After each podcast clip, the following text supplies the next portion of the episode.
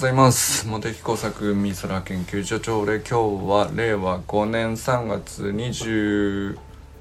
日です砂塚森忠さんおはようございます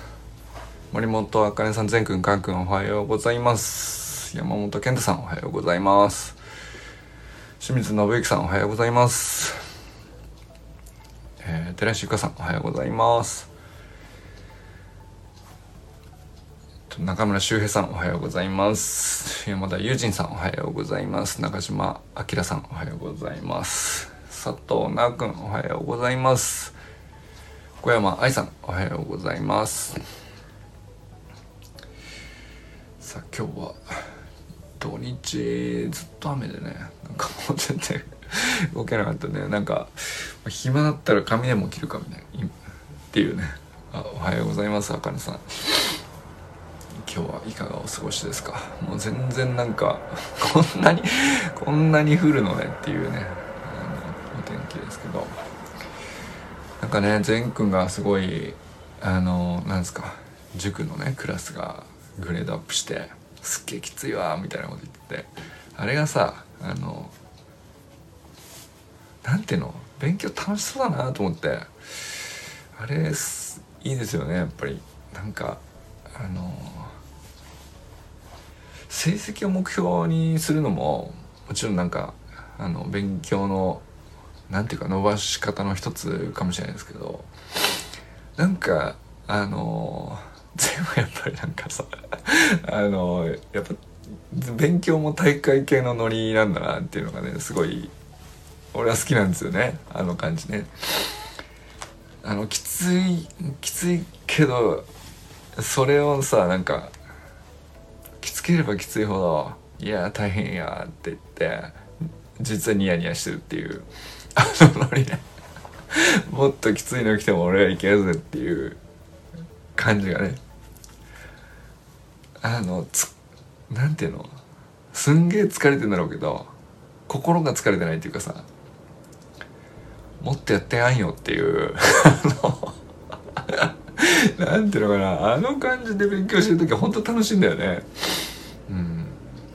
まあ、特になんかあの記憶系ね。あの覚えて点数取るものなんかは特にやっぱなんか筋トレに近いものあって何度でも反復して叩き込むみたいなトレーニングに近いじゃないですか。でまあ勉強もさなんか何種類かあるのかなと思うんですけどなんていうのこう反復してひたすらこう体に染み込ませて、えー、で理解は後からついてくるみたいなパターンと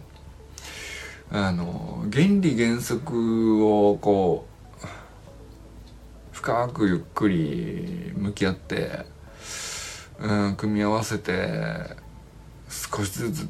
ていうね。報復前進みたいな。まあそういうこ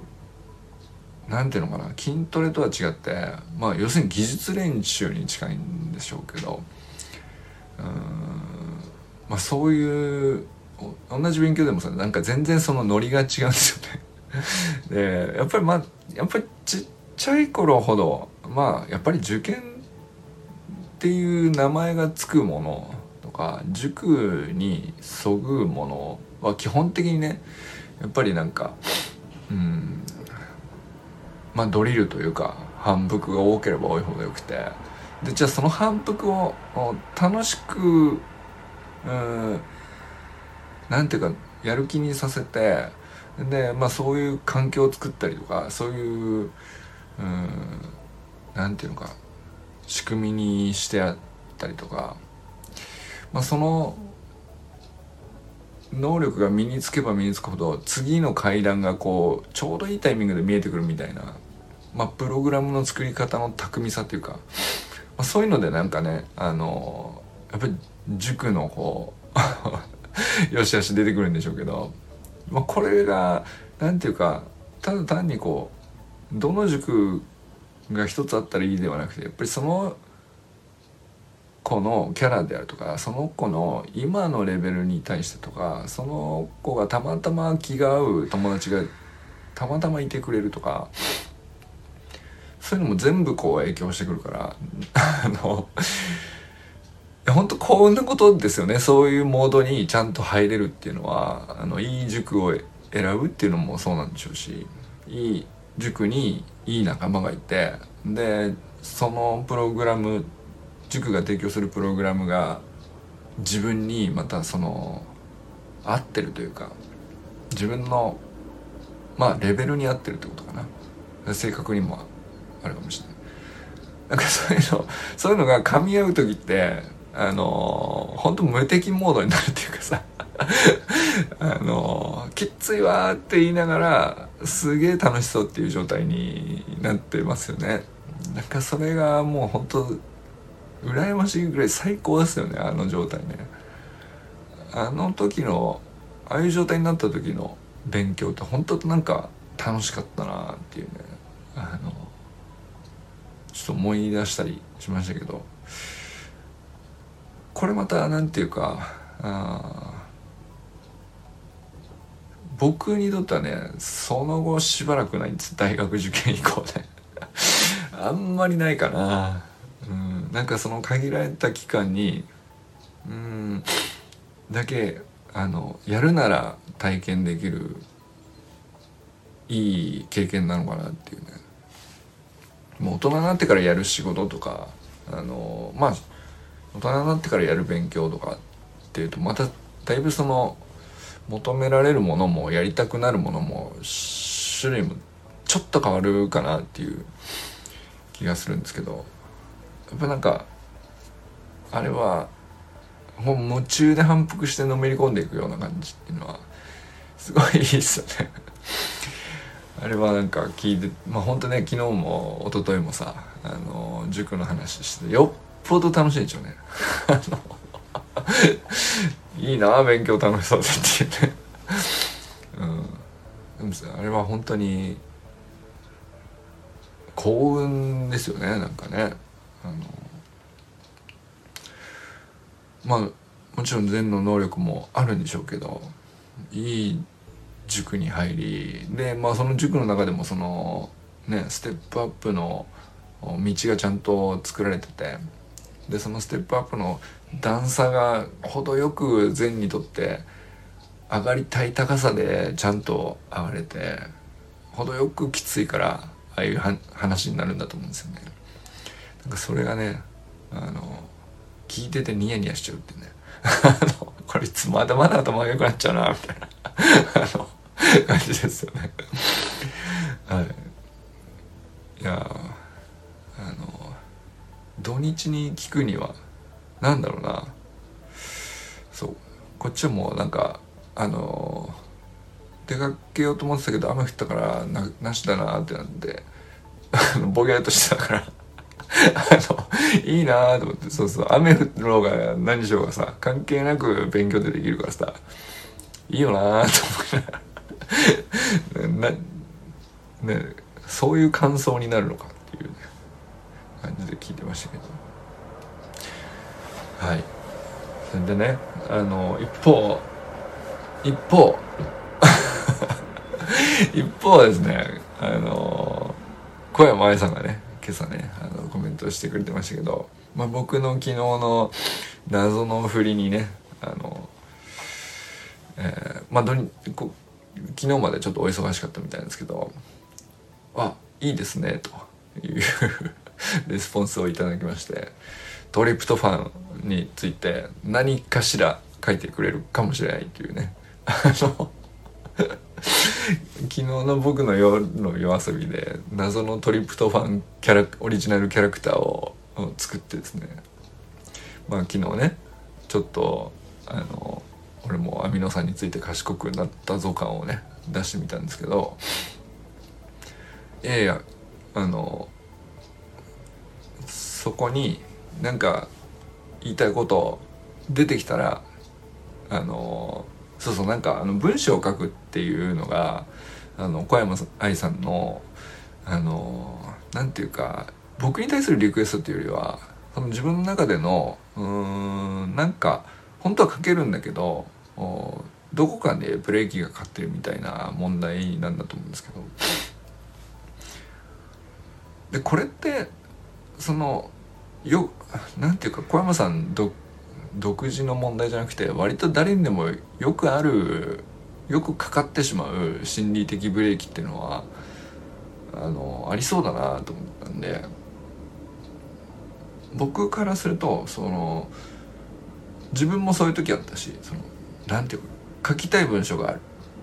伝えたいことがもうこの中で渦巻いてて。だからなんていうのある種その勉強はもう済んでるんですよ。学ぶことはもう済んでる。でそれをアウトプットしたいって思っていて。で書き書こうと思えばあの書ける文章書く力もちゃんと実はあるんだけどなんか引っかかっちゃって、えー、文字が打ち込めない。筆が進まないみたいな。いやこれはどこに出していいのかもよくわからないとかあのどういうふうに向き合っていいのかわかんないみたいな。これもうあの かなり多くの人にあるっていうか誰にでも必ずある問題なんじゃないかなと思って。でこれ実際じゃあ僕があのないのかっつったらあのめちゃくちゃあるんですよ。まあ、例えばえー、っとそうだな、えっと、書ける場所で書ける内容っていうのは確かにある。し割と発信してると思われてるかもしれないですけどうん本当はもっと書きたいこととかあの持ってたら本職の論文であるとかそういうのはあの結構毎回毎回ね苦労するんですよ。もう何て言うか自分で研究してデータの分析もこうやるだけやってこれをもう文章にすればあいいだけだってなっててもなかなかそのブレーキがかかって書き出せない時間っていうのが結構あるんです。この問題ってのは僕自身の問題でもあるんですよね。その愛さんだけじゃなくて。で、その時に俺も、あの、文章を書けるようになりたいって思うんですよね。いや、散々書いてるじゃないかって他の人には言われるんですけど、あの、書けないって思う瞬間は必ずあるんですよ。その中身によりますけど。で多分その思い入れだったり、えー、内容に対する愛情が深かったりそういうのがこう強ければ強いほど余計に負荷が強いんですよね。ああのなんかその雑に扱いたくないっていう感じで寝かせておけば丁寧になるんじゃないかというのは幻想なんだけど 本当はね。本当は幻想なんだけどなんていうかどう生み落とすのが丁寧であるのかっていうのがよく分からなくなっちゃうっていうかこれ言ってることわかるかな？そのね。あのスラスラ出てくる時はさ何も考えずにこうスイスイ出てくるだけ出てくるし出てくる内容に関してはあのたまたまその条件が成立していることに対しても自分でも無意識だからさなんていうかいくらでも書けるわけなんですよ。そのでそういう文章ほど割と結果あの伝わりやすかったり丁寧だったりいい文章だったりするんですよね。なんですけど これがどういう条件でこうそのブレーキが外れてスルスル出てきてまっすぐ書けたのかがよくわからないんですけどまあ少なくとも要するに、えー、書いても大丈夫だって心理的安全性が絶対的に確保されているっていうのがなんか奇跡的に確保された状況なんでしょうね。少なくとも。でもそれ以外にもなんかいろいろ条件があると思うんですけどスイスイ出てくる時があるんですよ。でこれだったらいくらでも書けますよっていうこういう状況今日のこの文章のこの内容だったらあの呼吸と同じように、えー、いくらでも無限に書けますという、文章があるんです。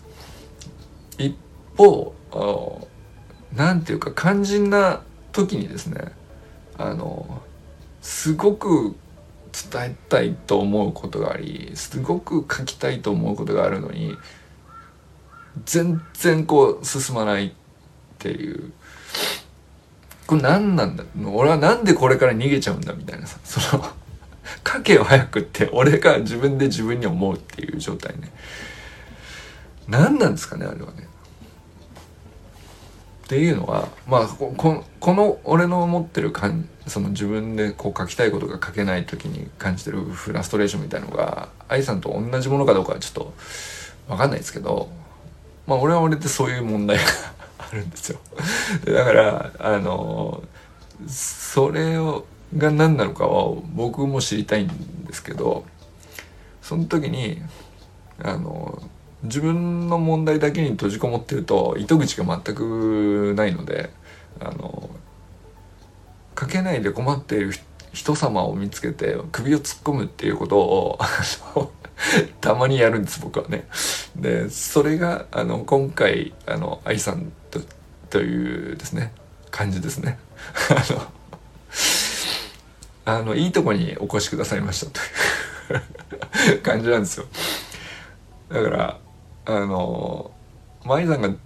実際にご本人がこうどういうことを書きたくてどういう心のブレーキがかかってて、えー、な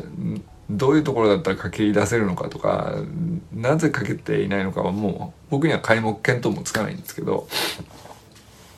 ただ首を突っ込むおせっかいをしている理由はですねあのまああの愛さんが大事なサロンメンバーだからっていうのはあの半分あるんだけど半分はですねその俺も同じ問題を抱えててこれ何とかしてなっていう。で何とかする上でのヒントがありそうだなっていうのがあのまあ半分なんですよね。これが。あのこれはあのあんまり言ったことないです他の人に。初めて本邦初公開っていうかその大したことじゃないんだけど。いやなんか正直ねこれ実はあるなと。でそれでまあ昨日ねああいう夜遊びをやってみたりしたんですけどでこれは何て言うのかなあの、まあ、一つの仮説なんですけどあのインタビュアーみたいのがいてそのそれに対して受け答えで自分のことをしゃべるっていうのは比較的そのハードルが下がりやすいんじゃないかなと。例えばそのスピーチは苦手です。喋るのは苦手です。一人で誰かのみんなが集まった前舞台に立って、えー、自分の言いたいことを1分で喋ってくださいって言ったら結構ハードル高いけどそのまあ完全に安全が確保されて他誰も聞いてない状態でえー、1対1で、えーまあ、すごく安心できる相手がインタビュアーに徹してくれて、えー、まあなんていうかいろんな角度からゆっくり聞き出してくれるみたいな状態だったら、まあ、誰だってなんかある程度のことが話せるっていうねこれと似たようなことがあの文章でもあるんじゃないかなという。でまあそのインタビュアーに聞き出してもらうのも一つですけど、まあ、あとはそのなんかイベントみたいなあのちょっとしたあのなんていうのかなノリとか 雰囲気とかの中でだったらこう呼びかけに対しては反応してしまうみたいなのを利用すると割と喋れたりとかいうこともあるじゃないですか。であれを文章でだったらどうするのかなっていうそ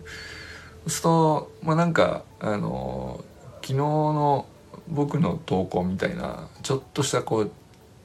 なんていうかお遊びっぽい話であの全然そのトリプトファンとかバナナとか、えー、アミノ酸とかその話だけではなくて要素として全然関係のないなんていうかまあ別な側面っていうかそういうのをこう全部混ぜこぜにしてでも中心にはそのおおそらく愛さんの得意であるであろうことがこう取材としては置かれてるっていう。でそれに対するレスポンスでだったらあのどうですかっていうね。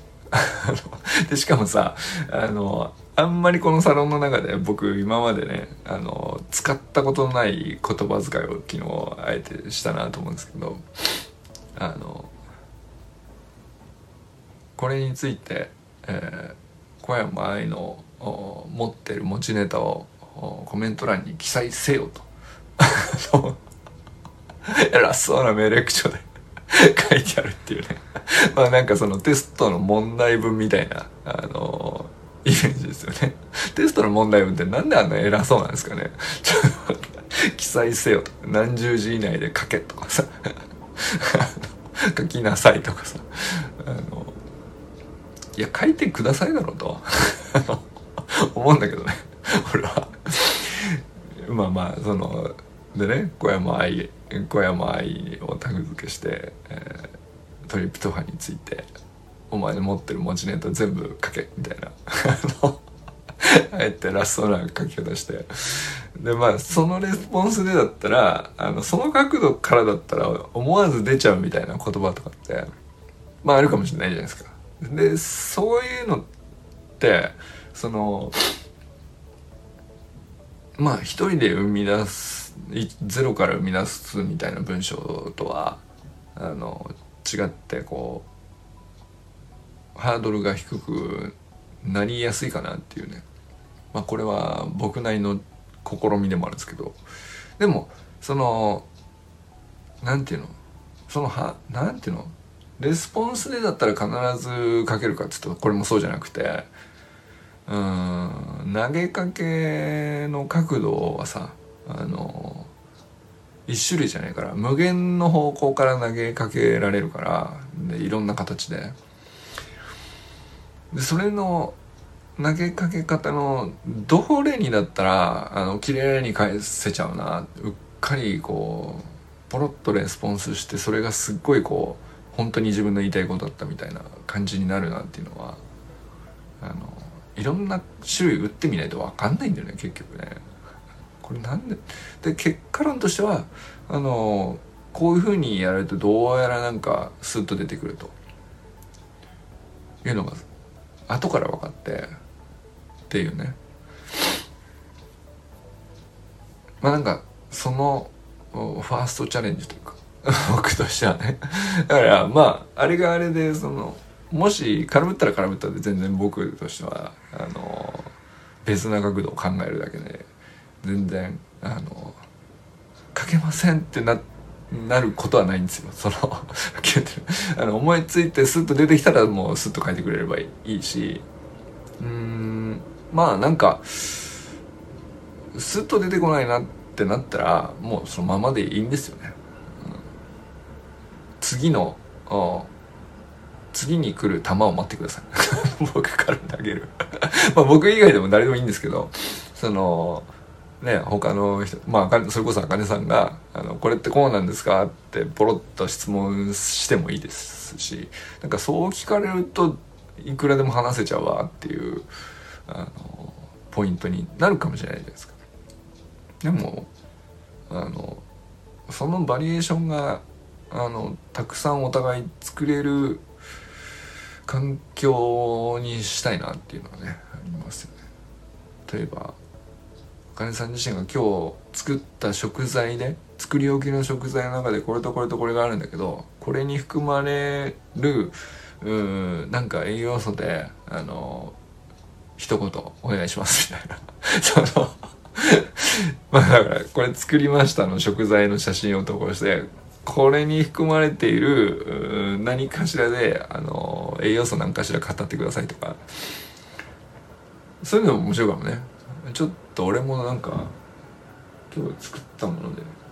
撮ってみるかと。となんかそれいいかもしれないですね。あのみんな誰か必ずね一日何かしらこう食しているからそれをおなんていうの？全然映えないような普通ね。赤井さんありがとうございます。ぜひやってみてください。俺もちょっとね後で投稿します。あの謎に全く映えないじゃんと。インスタに上げるほどでもないようなあの やつとか。いっぱいあると思うんだよね、でも必ず何か食べてるし何か飲んでるじゃん、うん、でそれいいものだけじゃなくてさあのまああのそんなに悪いと思ってないから何気にこう食したポテチとか。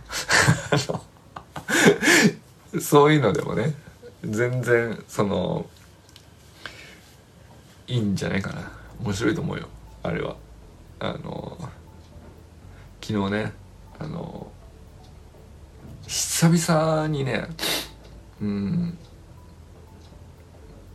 ポテチの袋があ我が家で開けられたんですよ。これ何何だったかであのどっかから仕入れられてきたポテチがあって。でなんかいやーなんていうか食べない方がいいよねっていう雰囲気はあるんですよ。我が家には。もう結局こういうのを食べると良くないんだねみたいなこう海苔はこうどうやら作られちゃってて。なかなかその置いてあるけどみんな置いてあるって分かってるんだけどみんな手出さないっていう状態になってるんです。よででも美味しいのも分かってるんですよ。でこうなんかさずっとあると辛いんだけどでもなんか捨てるのも違うしねみたいな その状態で。誰かお互い誰かさ私が知らないうちに誰かが食べといてみたいなことを思ってるわけよね。いやでもなんだろうな。あの謎の状況になってたの。まあついにねあの昨日息子が手を出しましてあのパッと開けて、えー、で無事ね無事食されたんですけれどもなんかこうなんか今までだったら何とも思ってなかったんだけどさ、うん、おやつにポテチ食べましただけなんですけど。あーなんかまあ裏面いろいろね気にして見るようになってからあこれも入ってるなあれも入ってるなみたいな。分かっちゃったからさすごい何とも言えない気持ちになるんですよね。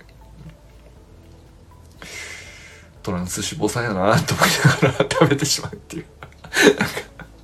あのうん。まあそのトランス脂肪酸であることを受け入れながらあの美味しいということは美味しいということとして受け入れながら食草みたいなあの奇妙な感情になるっていうね。そんなことがあったりしたんですけど。あのなんかねそういうこと多いんですよ最近ね。もうこれねあの必ずしも愛さんだけのせいじゃないんですけど。愛さんの影響は結構でかいですね。うんまあ愛さんの影響で岡部友さんの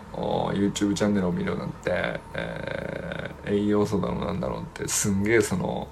論文レベルでさあの YouTube で話されてるから、まあ、どういう油がとかどういうケミカルなものがとかまあなんかこうここ数12ヶ月でしかないそのにわか知識でしかないんだけど所詮ね。でもその完全に避けてるわけでもないしその厳密にやってるわけじゃないんだけどあのなんかこう3ヶ月前の自分とは全く違う状態であることは間違いないんですよね。これなんか僕一人の問題じゃなくて家族全体的になんとなくそうなってるっていうのが僕そんなにね主張してないんですよ家族内でね。ですけどまあもともと妻もそういうこと結構気にしていたし調べていたし岡部友さんのあのファンであったことはもともとの話なんであじゃあ改めて見るかみたいな話になった時にこう結構一気にやっぱもう一回価値観のアップグレードじゃないですけどアップデートっていうのか。それでなんかえらいやっぱなんかこう気になりますよねっつって。あのなるレベルなんていうのか気にするレベルがまあやっぱりねそのちょっと一段上がったりしたんですよね。でこうまだねそんなこう確固たるポリシーはこうしてますみたいなのがあるわけじゃないんで何とも言えないところなんですけど。なんかそこにねあのなんでしょうね。あの愛さんとこのだしを毎日使ってるのも多分ねあの影響はしてますよね間違いなくね。そこにあと一つ欲しいのは愛さんから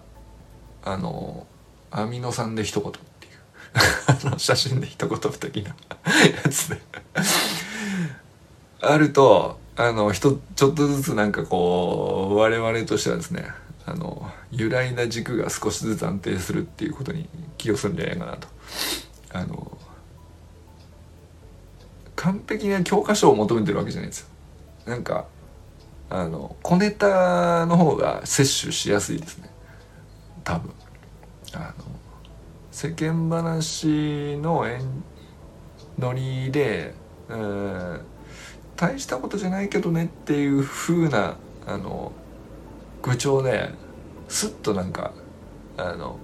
一言 いただきますと、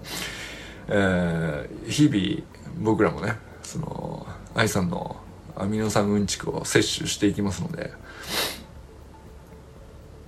っていうのはどうですか？最初からねまあ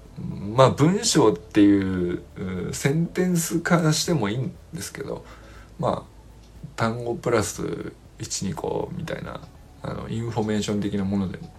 いいんじゃないかなと思ったりするんですけど。まあ、あとは愛さん自身が今日の食事ってやってもいいですよね。ああなるほどそういう感じなんだと。でどこで買ったとかどこどういう時にどれぐらいの頻度で、えー、置いとくとこれぐらい持つみたいな。そういう話でもいいですよね。多分。あのそれもいいかもしれないですね。これ結構あのまあ栄養のうんちくってえー、例えば仕入れるとするじゃないですか。あのそのあ詳しくなりましたと、まあ、あることに栄養素について。こういうのが必要だと。体にこういうこういう体作りをするためにはこういうものが必要だっていうまあなんか知識を手にしたとするじゃないですか。けどじゃあ実際の生活にそれが根付くにはあのどこで買って週に何回とか月に何回とか、えー、っていうね実際の問題があるじゃないですか。でここで仕入れとけば、まあ、時間的にも問題ないとか頻度的にちょくちょく毎回毎回こうは捨てられないからあのこの辺で妥協みたいな問題が多々起こるんだよね。で結局その栄養素の知識だけあってもうん生活に根付くかどうかは別問題みたいなことが割とあると思うんですけどでもあんまりねそこにうん。まあノウハウみたいな話じゃないんだけど実践のプロセスみたいなのの、うん、あんまり見える化されないじゃないですか。別に映えるような話じゃないし自慢するような話もないし。うんと完全にそのルーティンに従ってやってるとも限らないことだっていっぱいあるし。そうなんかその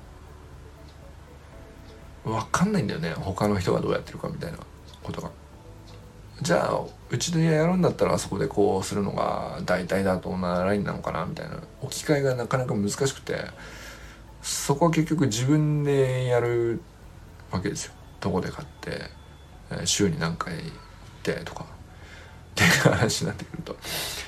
そういう細々した話の方が実はなんかその生活に取り入れる上では最後のハードルとしては結構でかかったりするっていうね。うん、なんか情報ってほどの情報じゃないのかもしれないけど割と欲しいんだよねっていうね。うん、一個一個たわいもないかもしれないけどあるとすんげえこうお互い楽になったり助かったりみたいなことはあるんじゃないかなっていう。ことを思ったりしておりますということでねあの今日もね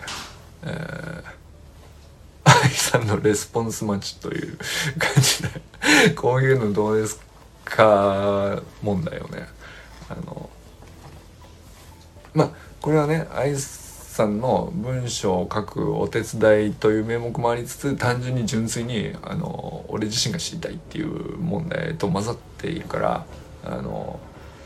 全然なんだろうなあの急ぐ話でもなければプレッシャーでもなければ義理も何もないんですけどもしねこういうのあるよって思ったら ぜひお願いします。はいということであかねさんもね後ほど何かしら今日の作り置きコーナーみたいなやつでちょっと楽しみですね。あのあかねさんの作り置きの写真がさあのああいうのなんていうのどっかすっげえ美味しいとこ行って、えー、これ食べてきたみたいのを飯テロって言ったりしてましたけどあのあかねさんのは何て言うんですかね、うん、食べたすぎてよだれが出るから飯テロみたいな感じじゃないんだけどさあのいいな いいなってなるっていうね。あの一口味見させててすぐ思うっていうねあの感じででも思うだけでもだいぶ幸せな話だと思うんで意外と何て言うか